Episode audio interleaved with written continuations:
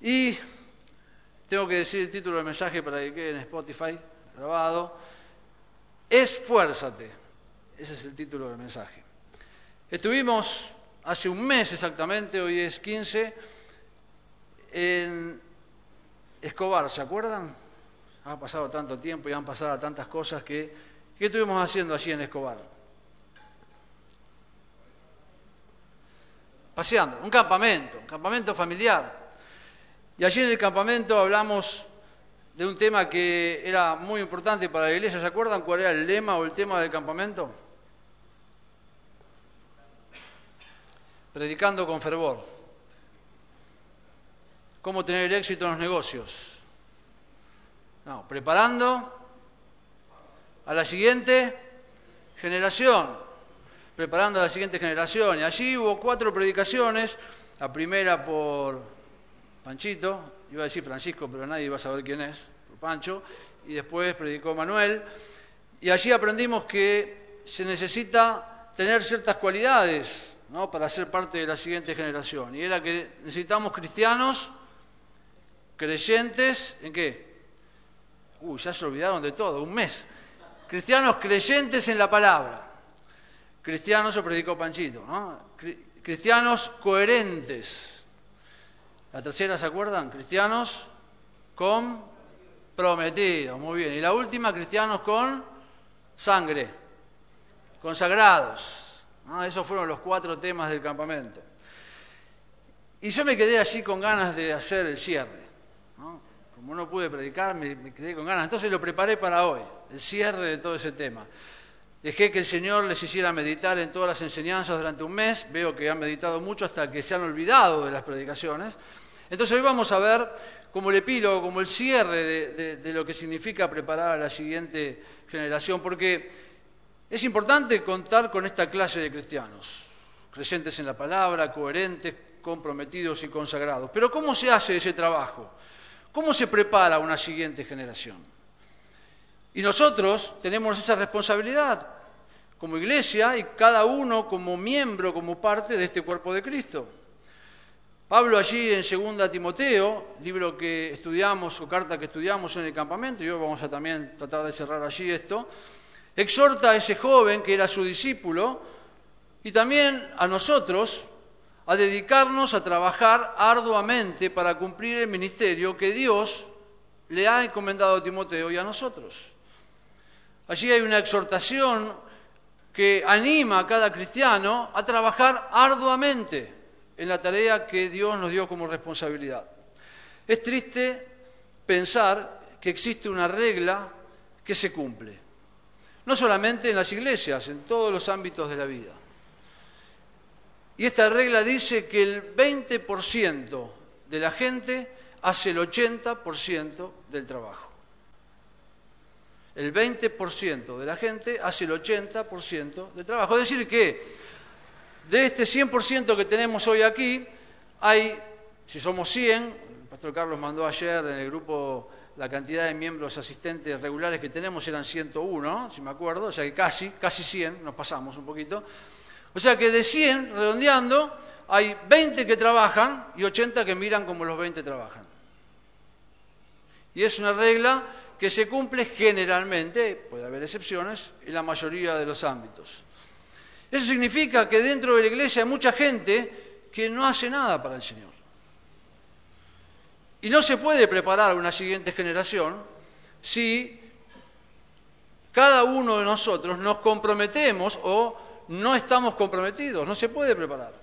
Para preparar a otros, para ser discípulos, para ser aprendices, para ser seguidores, es necesario ser diligentes estar comprometidos y trabajar arduamente para el Señor.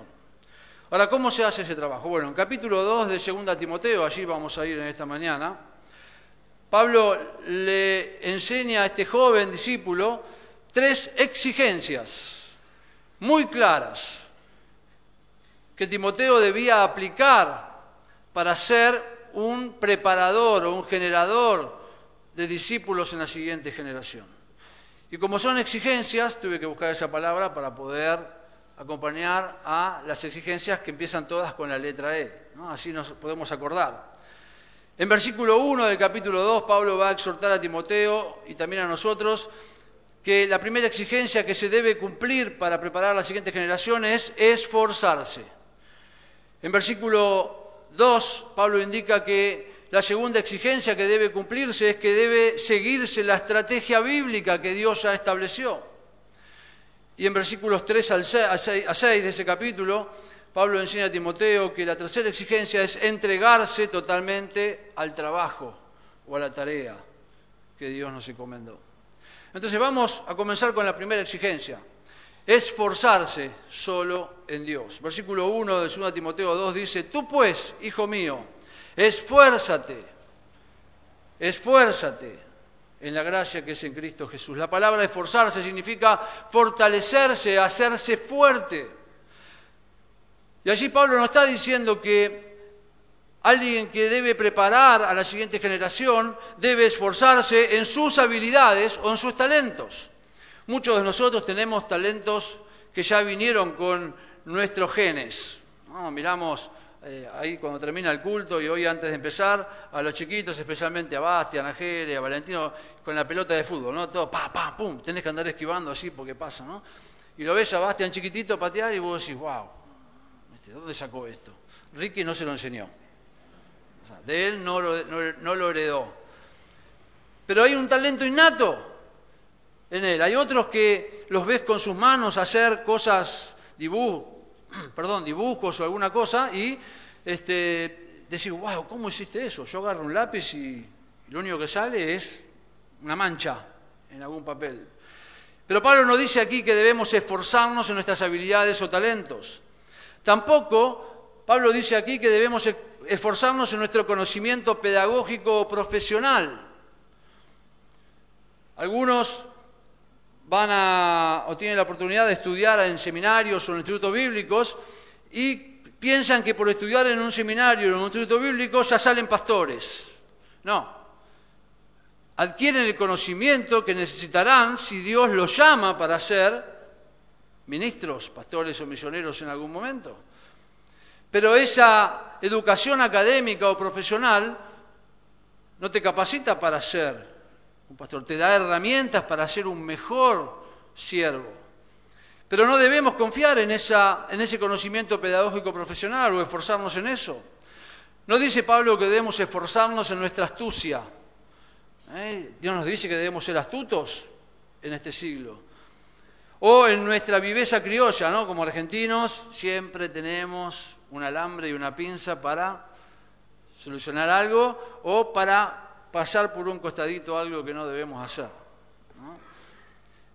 O tampoco debemos esforzarnos en nuestra experiencia personal. Timoteo necesitaba esforzarse y Pablo dice aquí en la gracia de Dios.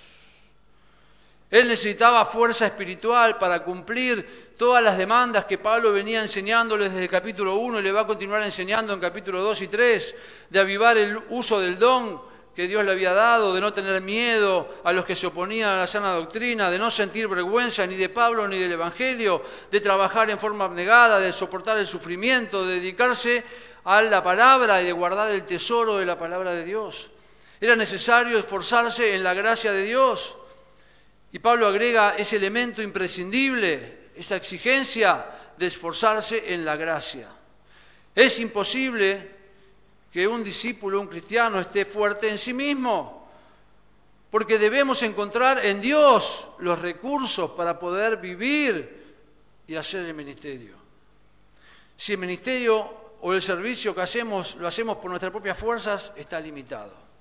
Pero cuando buscamos ese recurso en la gracia de Dios, entonces el resultado es el que Dios da y no el que yo provoco. Gracia es el favor y apoyo de Dios sobrenatural e inmerecido. La gracia opera en la redención, porque el hombre no puede salvarse a sí mismo. Somos salvos por gracia. Pablo en todas sus cartas habla acerca de eso. Pero también la gracia funciona en la vida cristiana porque el creyente no puede cumplir la voluntad de Dios confiando en sus propias fuerzas, necesitamos depender de Dios. Entonces la primera exigencia para preparar a otras generaciones que necesitamos esforzarnos o buscar fuerzas en la gracia de Dios. ¿Y cómo se hace eso? Bueno, miren conmigo, pongan un dedo ahí en su celular, en la página de eh, 2 Timoteo, y vayan a Romanos capítulo 12.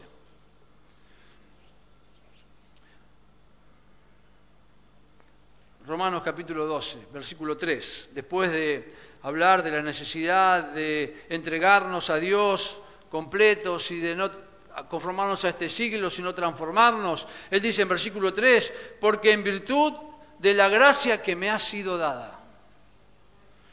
Y no sé en tu Biblia, pero en la mía, este párrafo comienza con un título que dice, deberes cristianos. Deberes cristianos, tareas que debe hacer un cristiano y deben hacerse en virtud de la gracia que Dios nos ha dado. Y aquí vemos entonces en dónde debemos hacer el esfuerzo y Pablo dice, porque en virtud de la gracia que me ha sido dada, digo a cada uno de vosotros que no piense de sí más alto de lo que debe pensar, sino que piense con buen juicio, según la medida de fe que Dios ha distribuido a cada uno. Esforzarse en la gracia significa ubicarse y no creerme nada, porque Dios escogió, según Pablo a los Corintios, en Primera Corintios, a lo vil, a lo que no existe, a lo que no es, a vos y a mí, para avergonzar a lo que es. Y este es el único versículo de estos deberes que habla de algo que debemos hacer hacia nosotros mismos. A partir del versículo 4 ya comienza a motivarnos a hacer algo para los demás.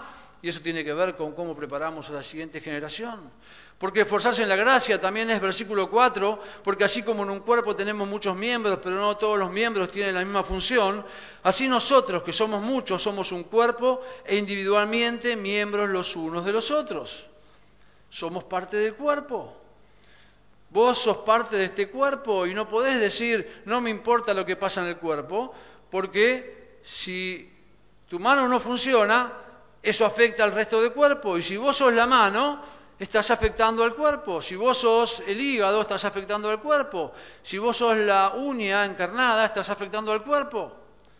Versículo 5, así nosotros, perdón, versículo 6, pero teniendo dones que difieren, según la gracia que nos ha sido dada, otra vez la misma frase, usémoslo si el de profecía, úsese en promoción a la fe, si el de servicio en servir, el que enseña en la enseñanza, el que exhorta en la exhortación, el que da con liberalidad, el que dirige con diligencia, el que muestra misericordia con alegría. Dios te capacitó con, una, eh, con algo sobrenatural que es el don espiritual. Y debes usarlo, ¿en dónde? En la iglesia, para ministrar a otros. En versículo 9, el amor sea sin hipocresía, aborreciendo lo malo, aplicándolos a lo bueno Sed afectuosos unos con otros, con amor fraternal, con honra, daos preferencia unos a otros. No seáis perezosos en lo que requiere diligencia, fervientes en espíritu, sirviendo al Señor. Gozándonos en la esperanza, perseverando en el sufrimiento, dedicados a la oración, contribuyendo para las necesidades de los santos, practicando la hospitalidad. Bendecid a los que os persiguen, bendecid y no maldigáis. Gozados con los que se gozan, llorad con los que lloran. Tened el mismo sentir unos con otros, no seáis altivos en vuestro pensar, sino condescendiendo con los humildes. No seáis sabios en vuestra propia opinión. No paguéis a nadie mal por mal, a menos que se lo merezca. No, mentira, eso no lo dice. Respetad lo bueno delante de todos los hombres. Si es posible, en cuanto dependa de vosotros, estad en paz con todos los hombres. Amados, 19, no os vengáis vosotros mismos, sino da lugar a la ira de Dios, porque escrito está, mía es la venganza, yo pagaré, dice el Señor. Pero si tu enemigo tuviere hambre, dale de comer, y si tiene sed, dale de beber, porque haciendo esto, carbones encendidos amontonarás sobre su cabeza. No seas vencido por el mal, sino vence con bien el mal. Nos esforzamos en la gracia de Dios cuando vivimos vidas plenas en obediencia y comunión con Él cumpliendo con nuestros deberes cristianos. Esa es la manera de esforzarse. Si quiero preparar a la siguiente generación, debo estar dispuesto a esforzarme en la gracia de Dios, haciendo esto que Dios pide allí, a través de Pablo en Romanos, ubicándome, entendiendo lo que soy, el lugar de donde Dios me sacó y el privilegio que me dio ahora de ser un hijo de Dios, y comenzar a pensar en los demás, poniendo esas capacidades que Dios me dio al servicio de otros, amando, gozándome con ellos, dándoles preferencia, no vengándome, no enojándome, entendiendo que Dios está al control. Y eso significa esforzarse en la gracia. Y si querés ser alguien que prepare a la siguiente generación, no debes confiar en tus fuerzas ni en tus habilidades, sino debes esforzarte en la gracia de Dios. Buscar fuerzas en Dios, cumpliendo estos deberes. La segunda exigencia que Pablo le presenta a Timoteo para ser alguien que prepare a la siguiente generación es seguir la estrategia bíblica. Versículo 2 dice lo que has oído de... Eh, perdón, volvemos a 2 Timoteo. Lo que has oído de mí ante muchos testigos, esto encarga a hombres fieles que sean idóneos para enseñar también a otros. Estamos en la iglesia, o Dios nos ha puesto en la iglesia, para desarrollarnos y para ayudar a otros a crecer por medio de la enseñanza de la palabra. El desarrollarnos incluye que debemos primero crecer nosotros y después transmitir eso a la generación que sigue. Mateo capítulo 28, la gran comisión, ¿se acuerdan lo que dice allí ese pasaje? Id pues y haced discípulos a todas las naciones, bautizándoles en el nombre del Padre, del Hijo y del Espíritu Santo, enseñándoles a guardar todo lo que se os ha mandado. Y aquí yo estoy con vosotros todos los días hasta el fin del mundo, dijo el Señor Jesús. Hace poco hablamos de esto en uno de mis mensajes, pero vuelvo a preguntar por las dudas. ¿Cuál es el mandato en ese versículo? hacer discípulos, no es ir. El ir es un participio que está activo, es mientras van yendo, y ahí viene el mandato, hagan discípulos. Hacer discípulos, pueden atender, ¿eh? No sé, no. Ahí pónganlo en silencio, así no nos, este, no nos, no nos distraemos. Hacer discípulos es el mandato de Mateo. ¿Qué es un discípulo? Es alguien que viene detrás mío, es un seguidor, es un aprendiz, alguien que va a terminar siendo, espero que no, como yo. Pero la idea es que no sea como yo, sino que él aprenda a ser como Cristo, porque esa es, ese es el objetivo. Pero la idea allí es, que o el mandato es que tenemos que hacer discípulos, pequeños aprendices, lo que hemos aprendido ahora debemos transmitirlo a otras personas. Y en versículo 2 vemos que Pablo le dice a Timoteo que debe seguir esa estrategia. Él le dice que lo que oyó ahora debe enseñarlo a otros. Y para seguir esa estrategia hay tres claves que son importantísimas. La primera es que para ser un discipulador debemos, en primer lugar, crecer. Lo que has oído de mí, Oír significa escuchar con atención, entender o comprender. El primer factor importante en el ministerio que tenía Timoteo para ser un discipulador o un preparador de generaciones siguientes era que él debía seguir creciendo. No se puede enseñar a otro lo que uno no sabe o no aprende. Es muy importante que los maestros o que los que van a enseñar a otros se dediquen con diligencia a conocer con exactitud y aprender las verdades de la palabra de Dios. Nos esforzamos en la gracia para que Dios sea el que nos use haciendo los deberes cristianos, pero debemos seguir la estrategia primeramente preparándonos nosotros, creciendo. Pablo comunicó a Timoteo la palabra mientras lo llevaba con él en todos sus viajes misioneros y Timoteo estaba allí escuchando. ¡Wow! Mira lo que Pablo está enseñando y seguramente escuchó a otros predicadores junto con Pablo. Pero también Pablo enseñó a Timoteo en forma privada, mientras seguramente estaban en el barco y en los lugares donde se hospedaban, enseñándole a Timoteo lo que Dios le iba enseñando a él y también como su líder, como su maestro, hablándole de las cosas importantes que iba aprendiendo en su vida mientras iba sirviendo al Señor. Entonces, la estrategia tiene la primera clave que es crecer, la segunda clave es comunicar con fidelidad lo aprendido. Lo que ha sido de mí, esto encarga. Encargar es un verbo imperativo, es un mandato. Significa encomendar, confiar o referir. Y Timoteo debía aprender ahora a transmitir a otros lo que Pablo le había enseñado a él. Y esa es la tarea que debe llevar adelante alguien que quiere preparar la siguiente generación, aparte de ser creyente en la palabra, coherente, comprometido y consagrado, debe estar dispuesto a crecer y ahora enseñarle a otro lo que estás aprendiendo. Porque ese es el propósito. El conocer más de la Biblia no me hace, no sirve solamente para que me haga un doctor de la Biblia. Porque cuando lleguemos al cielo, Dios no me va a preguntar, ¿cuánto sabes de la Biblia? Sino, ¿a cuántos enseñaste de la Biblia? ¿A cuánto transmitiste lo que fuiste aprendiendo? Y no hace falta ser un licenciado o un bachiller o un máster en divinidad para enseñar la Biblia a otro. Simplemente es aprender y lo que aprendiste, transmitirlo a otros. Si aprendiste que tenés que orar todos los días, ya podés enseñar, y si orás, podés transmitirle a otros cómo orar. Si aprendiste acerca del perdón, porque tuviste que perdonar, como Pedro, 70 veces 7, ahora ya podés enseñarle a otros a perdonar. Y lo que dice la Biblia acerca del perdón. Si aprendiste acerca de la provisión de Dios, podés enseñarles a otros a confiar en Dios porque Dios es fiel. Entonces, crecer es la primera clave, comunicar la segunda. Y la tercera clave de seguir la estrategia es tener las cualidades necesarias para esa tarea de los que participan del proceso. Pablo dice esto encarga a hombres fieles que sean idóneos para enseñar también a otros. Pablo aquí exige que la persona que va a recibir la enseñanza sea fiel. La palabra fiel significa confiable, digno de confianza, honrado. Una persona de integridad que obedece o sigue las enseñanzas que se le comunican. Yo estoy convencido que este es un principio que debemos seguir en la palabra de Dios. Puede ser fuerte, lo que voy a decir a continuación. Para algunos decir, eh, pero, ¿no?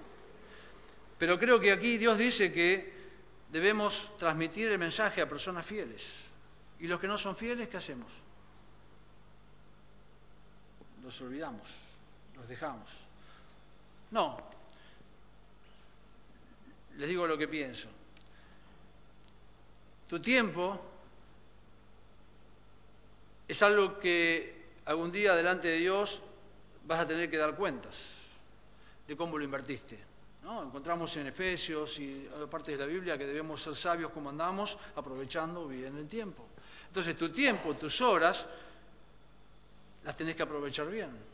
Yo no sé ustedes, pero yo tengo 56 y no pienso mucho en la edad porque si no, viste, de golpe te agarra el viejazo y entonces no. Pero son 56.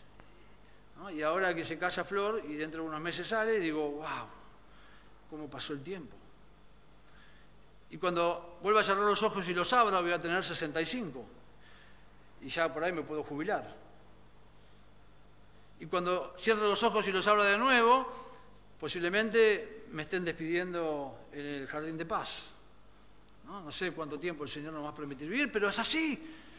Y entonces necesitamos aprovechar bien el tiempo porque no sabemos cuánto nos queda. Y aprovechar bien el tiempo significa que cuando vos tenés que transmitir las enseñanzas que Dios te ha dado el privilegio de aprender y de conocer en este tiempo, debes elegir personas que estén dispuestas a recibirlas y obedecerlas. Si no, es echar enseñanzas en sacos rotos. Y aquel que no quiere ser fiel, tenés el domingo para escuchar, tenés YouTube para escuchar, tenés Spotify para escuchar, tenés... Pero debemos transmitir las enseñanzas a personas fieles. Cuando uno va a elegir una persona para que sea su discípulo o para enseñarle algo de la palabra de Dios, debe ser alguien que esté dispuesto a aprender y a aplicar y a obedecer lo que la Biblia dice, no lo que yo digo, lo que la Biblia dice. Porque lo que voy a enseñar es lo que Dios dice, no lo que yo pienso. Y eso debería ser siempre. Y Pablo dice que esa debe ser la estrategia elegir personas que sean confiables, dignas de confianza, honradas, fieles, para que ellas también después puedan ser aptas, idóneas, capacitadas para enseñar a otros, porque esa es la estrategia que Dios diseñó. Yo estoy aquí hoy porque alguien hace 40 años decidió invertir en mi vida, de su tiempo. Y no sé si en aquel momento me vio fiel o digno o no, pero invirtió tiempo viniendo cada semana a mi casa o llevándome a su casa, o cada 15 días, estando en cada reunión conmigo, poniéndome al lado de él para trabajar en, el liderazgo del Ministerio de Jóvenes. Y desde el año 79, cuando acepté a Cristo como Salvador, desde el 81 en adelante, nunca dejé de estar involucrado en algún ministerio sirviendo al Señor, especialmente la mayoría de esos años en el Ministerio de Jóvenes. Porque entendí, porque me enseñaron y entendí que lo que Dios quería que haga no había nada más importante que servir al Señor, más importante que, menos mi familia, el resto de las cosas. Preparar a otros es hacer discípulos, es hacer seguidores de Cristo. Y para eso necesitamos seguir la estrategia bíblica, crecer, comunicar y buscar personas con cualidades de fidelidad. Ahora te pregunto, Iba a traer unos papelitos, los traje, pero me olvidé de repartirlos, así que vamos a hacerlo así, sin...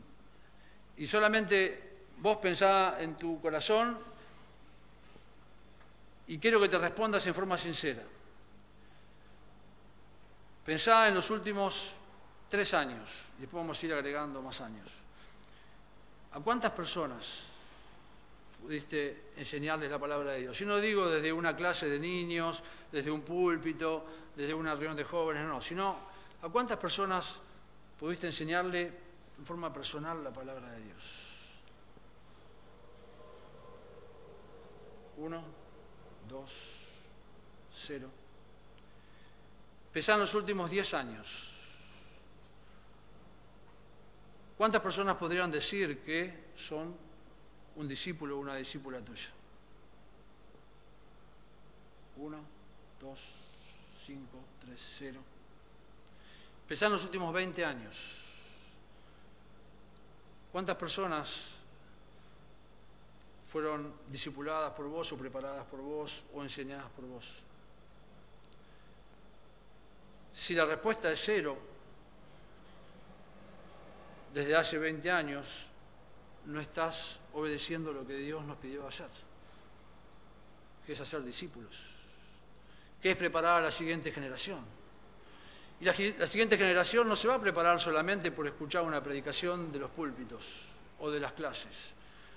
La siguiente generación se va a preparar cuando otro está dispuesto a invertir tiempo en esa vida, siguiendo la estrategia bíblica, cuando uno se esfuerza en la gracia buscando la fuerza de Dios y esos deberes cristianos que vivimos en la gracia tienen que ver con ocuparse en los demás y en seguir la estrategia bíblica que es crecer yo y, enseñar eso que estoy aprendiendo a otro que está dispuesto a ser fiel. Porque no solamente sirve tener cristianos creyentes, coherentes, consagrados y comprometidos, sino preparamos a otros. Y eso es lo que necesitamos para preparar la siguiente generación. Josué estuvo con Moisés más de 40 años aprendiendo. El otro día descubrí allí que eh, cuando salieron de Egipto y en la primera batalla que tuvieron que pelear contra Malek, allí en el desierto, Moisés le dice a Josué algo, digo, wow, acá apareció Josué, yo me lo hacía Josué por allá, por ¿no? el final, cuando Dios lo estaba preparando, y allí estaba el joven al lado de Moisés ya, este, en la batalla mirándolo a Moisés arriba, que tenía los brazos arriba, estaba cansado y Ganaban, perdían, ganaban, perdían. Y Josué lo miraba ya peleando como que iba a ser después el siervo que seguía en lugar de Moisés. Y cuando Moisés partió porque Dios ya se lo iba a llevar, Josué tomó la posta de ese hombre y había pasado todo el tiempo de su juventud aprendiendo de ese hombre. Y así debería ser con nosotros. Enseñar a otro. Preparar a la siguiente generación es una tarea que requiere esfuerzo en la gracia de Dios. Es una tarea que requiere seguir la estrategia bíblica. Pero la última exigencia también es necesaria cumplir. No solamente hay que esforzarse y seguir la estrategia bíblica, sino que también para preparar a la siguiente generación es necesario entregarse totalmente al ministerio. Versículos 3 al 6. Dice, tú pues sufre penalidades como buen soldado de Jesucristo. Ninguno que milita se enreda en los negocios de la vida a fin de agradar a aquel que lo tomó por soldado. Y aquí el apóstol emplea tres figuras en forma sucesiva para explicar a Timoteo cómo se debe llevar adelante ese ministerio. Aquí habla acerca de un soldado, de un atleta y de un agricultor. Y en cada una de estas ilustraciones hay enseñanzas que nos llevan a pensar a nosotros que también debemos aplicarlas a nuestras vidas. La primera ilustración es el soldado. Y lo primero que podemos aprender del soldado aquí es que él espera sufrir. Dice Pablo, tú pues, como buen soldado, tenés que estar dispuesto a sufrir. La palabra sufrir es soportar problemas, resistir eh, dificultades o soportar sufrimientos con paciencia. Este soldado tiene que soportar y resistir en la línea de batalla porque es un buen soldado.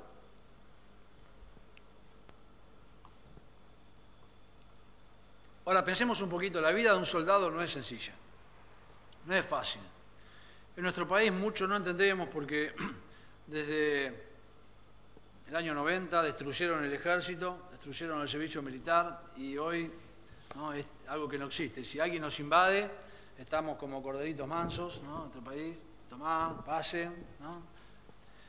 Pero cuando pensamos en la vida de un soldado no es sencilla ni fácil. Un soldado debe levantarse muy temprano cada día. No tiene opciones, ¿viste? Cuando suena la trompeta, bueno, un ratito más, ya voy, sargento, aguanta. Arriba. Tiene que mantenerse bien físicamente.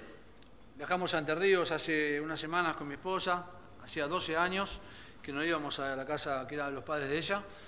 Había que firmar unos papeles ahí en la escribanía. Y Ah, yo la última vez que fui dije no vuelvo nunca más porque me paró la policía ahí en el puente de Zárate del otro lado de Monterríos y me sacaron la chapa patente del auto porque decían que no era la legal, que me peleé casi me quedan preso, discutí con el policía porque... Bueno, no importa el tema. Pero, nada, el policía que me atendió era una persona bien físicamente, tenía unos 120 kilos más o menos. Entonces, uno ve hoy a veces a la policía y ves a los muchachos, viste, que están ahí parados con el tren y si un ladrón lo tienen que correr, olvídate no hay, no hay chance. Pero vos mirás a los soldados y los soldados tienen toda una figura como la mía, todo elegante, ¿no? Flaquito. Están en estado, deplorable como el mío no.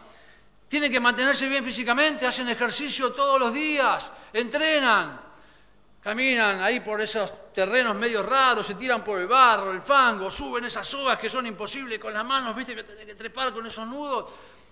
Lo tienen que hacer. Tienen que tener una buena alimentación, ¿eh? que se mandan, viste, 48 Big Mac como Cristian y después terminan explotando. No, tienen que tener una alimentación.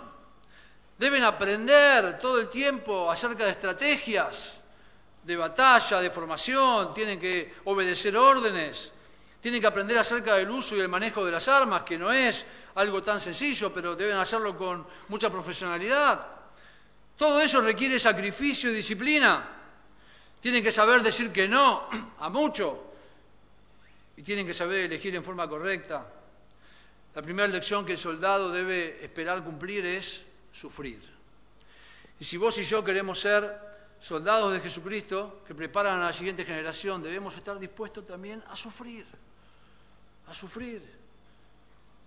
En la palabra de Dios encontramos un montón de recomendaciones, especialmente del Señor Jesús, a que no nos hagamos la idea de que el cristianismo es un cristianismo de color de rosa, que está todo lindo. No, la Biblia nos dice que vamos a sufrir, porque a vosotros se os ha concedido por amor de Cristo no solo el creer en Él, sino también el sufrir por Él, dice Pablo en Filipenses. El Señor Jesús dijo en Juan 16, estas cosas os he hablado para que en mí tengáis paz, tengáis paz, tengáis paz, en el mundo tendréis aflicción, pero confiad, yo he vencido al mundo. El Señor nos dijo, aquí vamos a tener aflicción. El soldado que ama a su país y su causa sabe que enfrentará riesgos, incomodidad y a veces una vida desagradable. Y esa es la misma aptitud que tenemos que tener nosotros si queremos ser usados por Dios en transformar la vida de otros. Entonces un soldado en primer lugar está dispuesto a sufrir. Pero también un soldado, para cumplir con su tarea, debe concentrarse en la misma. Ninguno que milita se enreda en los negocios de la vida, dice Pablo. La palabra militar es entrar en guerra, liberar una guerra, luchar o batallar. Y enredarse tiene la idea de involucrarse o tejer adentro de. Y los negocios de la vida tienen que ver con los asuntos, las preocupaciones, las actividades de la vida cotidiana. La profesión de soldado lo lleva a concentrarse solo en un objetivo principal. Un buen soldado no se distrae con asuntos que no tienen nada que ver con su meta o con su tarea. Un buen soldado está atento a su preparación, porque estudia, entrena, trabaja, presta atención para poder rendir bien en la batalla. Cuando se presenta la situación de pelear, no sé lo que habrá pasado allí con los soldados de Ucrania, cuando Rusia invadió, pero no es que los muchachos estaban, bueno, nos invadieron, muchachos, vengan que los preparamos. No, no, ya están preparándose para ese momento. Y aunque quizás hoy no estás enseñándole a nadie, tenés que estar preparado, porque si Dios pone la oportunidad, tenés que estar listo como soldado para llevar adelante la tarea. No comenzar a prepararte después. No se distrae el soldado para llevar adelante su objetivo. Todo lo que hace le ayuda a no desviarse de su propósito principal. Usa bien su tiempo para que sea útil. Realmente es triste ver como en toda la cristiandad de la historia, un montón de cristianos perdieron tiempo en su vida en tantas pavadas, en tantas cosas que no son malas, pero que no le ayudaron a cumplir con objetivos que Dios quiere para sus vidas. No sé cuál fue tu respuesta, pero por ahí tu respuesta fue cero, no preparé a nadie en todos estos años. Pero pensá en todas las actividades que hiciste y que solamente fueron productivas para vos solo y no para los demás. Y quizás parte de esas actividades, de ese tiempo, podría haber sido usado para ser de bendición a otros. Algunos separan las cosas. La iglesia es una cosa, el trabajo es otra cosa, el estudio es otra cosa, los amigos es otra cosa. Y creo que eso es un error, porque mi vida no está separada en compartimientos. Mi vida es una sola delante de Dios. El trabajo, el estudio, la familia, la iglesia, los amigos, el ocio, todo entra en la misma bolsa. Todo es una misma cosa, somos soldados siempre. Somos soldados cuando trabajamos, somos soldados cuando venimos a la iglesia, somos soldados cuando estudiamos, somos soldados en todo momento, somos hijos de Dios todo el tiempo. El cristiano necesita ser sabio y tener equilibrio para aplicar esta enseñanza. Porque Pablo dice que si querés ser alguien que se esfuerza en la gracia, si querés ser alguien que sigue la estrategia bíblica, debes estar dispuesto a entregarte por completo. Y entregarse por completo significa estar dispuesto a sufrir y a no dejar que nada te distraiga de la tarea que Dios te encomendó. Lo tercero que el soldado debe hacer es agradar a su superior. Versículo 4, ninguno que milita se enreda en los negocios de la vida a fin de agradar a aquel que lo tomó por soldado. Todo lo que hacemos debe producir como resultado agradar a nuestro superior. ¿Y quién es nuestro superior? ¿Pastor Carlos? No. Eh, ¿Alberto Fernández? ¿Cristina Fernández? No. Dios. Y todo lo que hacemos debe estar orientado a que Dios desde el cielo nos esté mirando diciendo, apruebo lo que hiciste, apruebo lo que hiciste. Así como esa escena que aparece en, el primer capítulo de Job, se acerca Satanás a Dios para decirle, no, o sea, mejor dicho, Dios le dice, ¿viste a mi siervo Job? ¿Lo viste? es mi siervo. Y Satanás dice, ah, se acuerdan la historia, ¿no? Sí, él te sirve de, porque tiene todo, sacale todo y vas a ver. Y al final después Job demostró ser alguien fiel a Dios. Pero qué lindo que es esa escena en donde Dios dice, ¿viste mi siervo? Y qué lindo que Dios pueda mirar en nosotros desde el cielo y decir, ¿viste mi sierva? ¿Viste mi siervo? Allí a los ángeles, ¿vieron?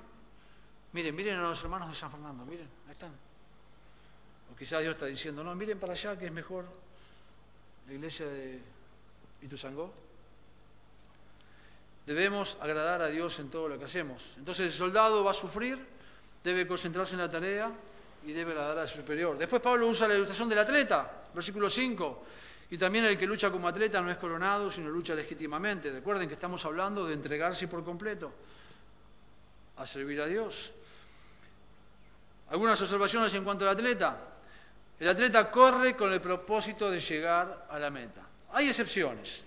Cuando uno ve las maratones o si participaste en alguna, viste esas maratones que pasan en la tele, vos ves que hay cientos de personas, a veces miles, y todos salen de un inflable que tiene tres metros y vos ves que hay, adelante están todos los que saben correr y después atrás los que van a pasear. ¿Viste? Los, que van, que van a buscar la botellita de agua gratis o la pechera gratis, porque saben que no van a llegar. Pero bueno, es un desafío personal y se voy a tratar de llegar y se ponen una meta. Pero todos los que van a correr allí tienen un propósito, llegar a la meta. Y cuando Dios nos puso a nosotros en el ministerio, en la iglesia, en el cuerpo de Cristo, y nos llamó para ser sus siervos, el propósito que Dios quiere para nosotros es que lleguemos a la meta, que le sirvamos. Y en este caso estamos hablando de preparar a otros.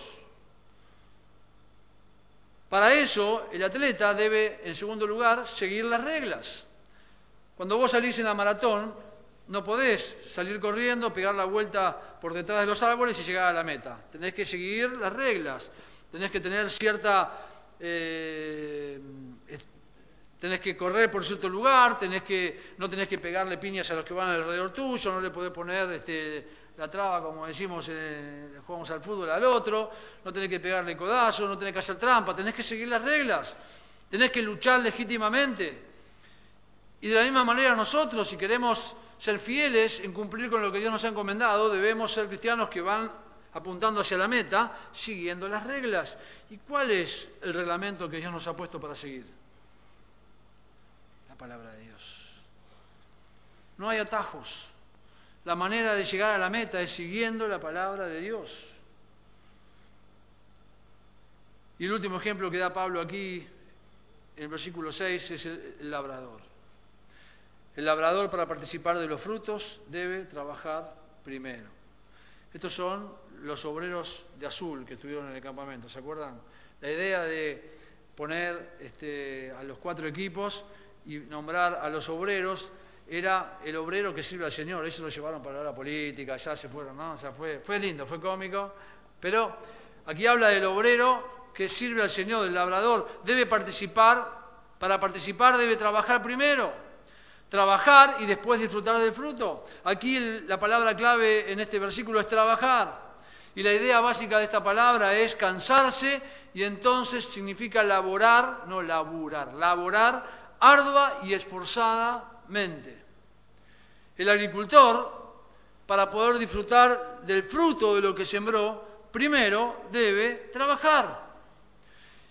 Y no conozco mucho de, de la parte del campo, pero algo sí he leído y no es algo automático. Uno tiene que ir a la tierra, tiene que agarrar el arado y labrarla, hacer el surco.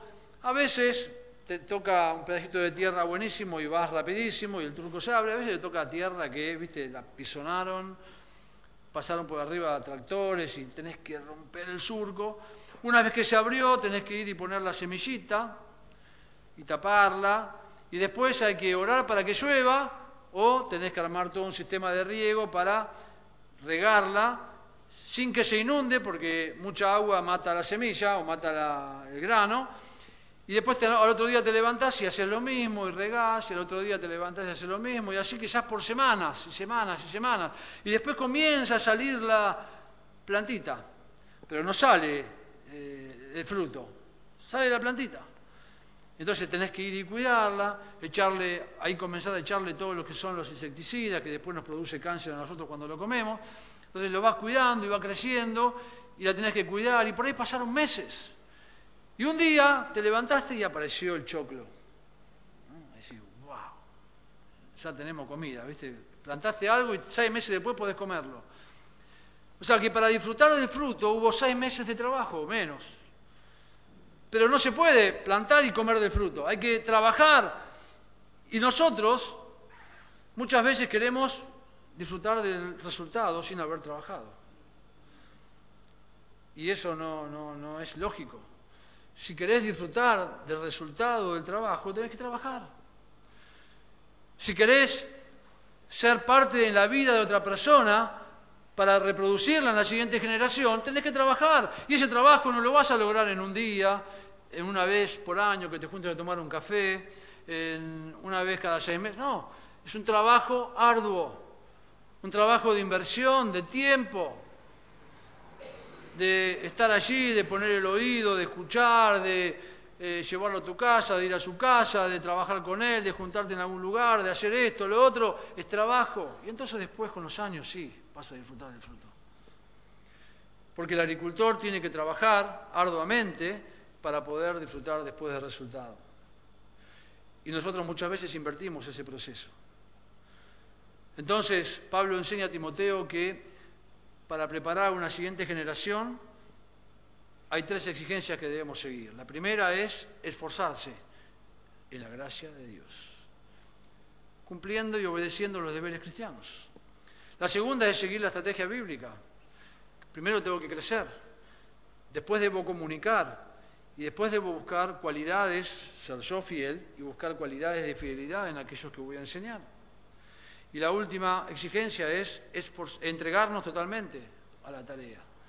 No sirve preparar a otros si no estoy dispuesto a entregarme totalmente, a dar todo de mí para hacerlo. Como conclusión, Pablo termina en versículo 7 con una exhortación. Y dice, considera lo que digo. La palabra considerar es comprender, aprender. Mirá lo que estoy diciendo. Timoteo, si no te esforzás en la gracia, Timoteo, si no seguís la estrategia bíblica, Timoteo, si no te entregás totalmente al ministerio y al servicio de Dios, no va a haber resultados. No los va a haber. Y si no hacemos eso, entonces esta generación pasa y la siguiente, ni sabemos lo que va a venir.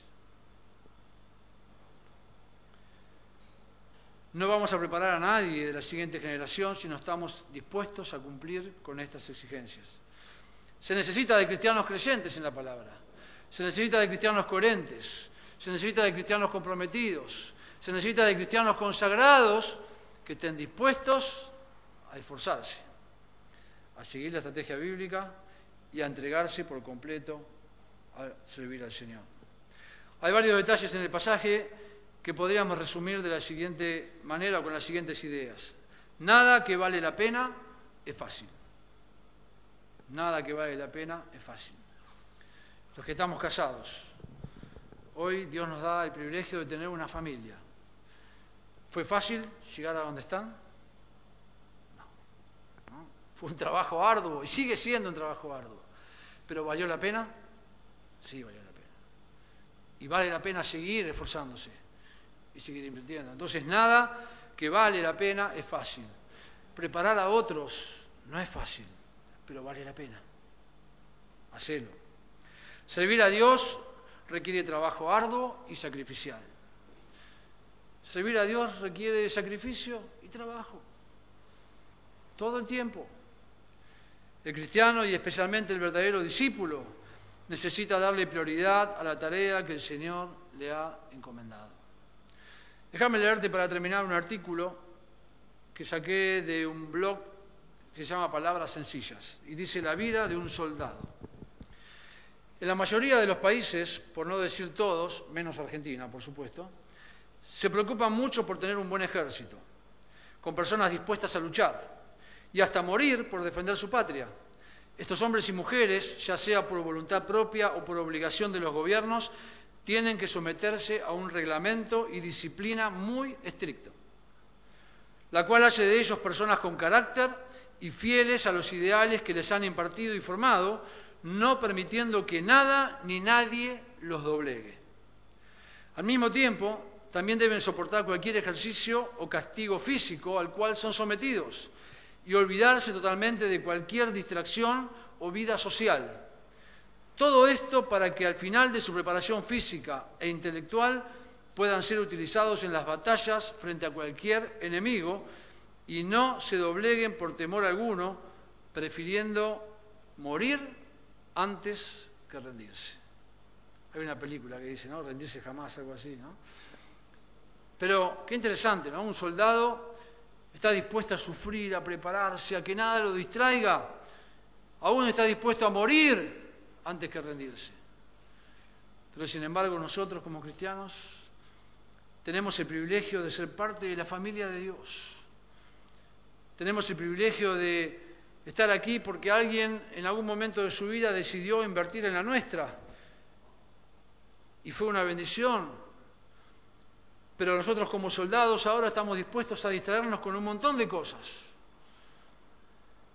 Y estamos dispuestos a quizás rendirnos en lugar de morir por Cristo, haciendo lo que Él nos mandó a hacer. ¿Estarías dispuesto a ser un soldado o una soldada? No, soldada no existe la palabra. Un soldado masculino o femenino digno de los ejércitos de Dios. ¿Estarías dispuesto a poner toda tu vida al servicio del Dios que te salvó? ¿Estás dispuesto a reproducirte en otros?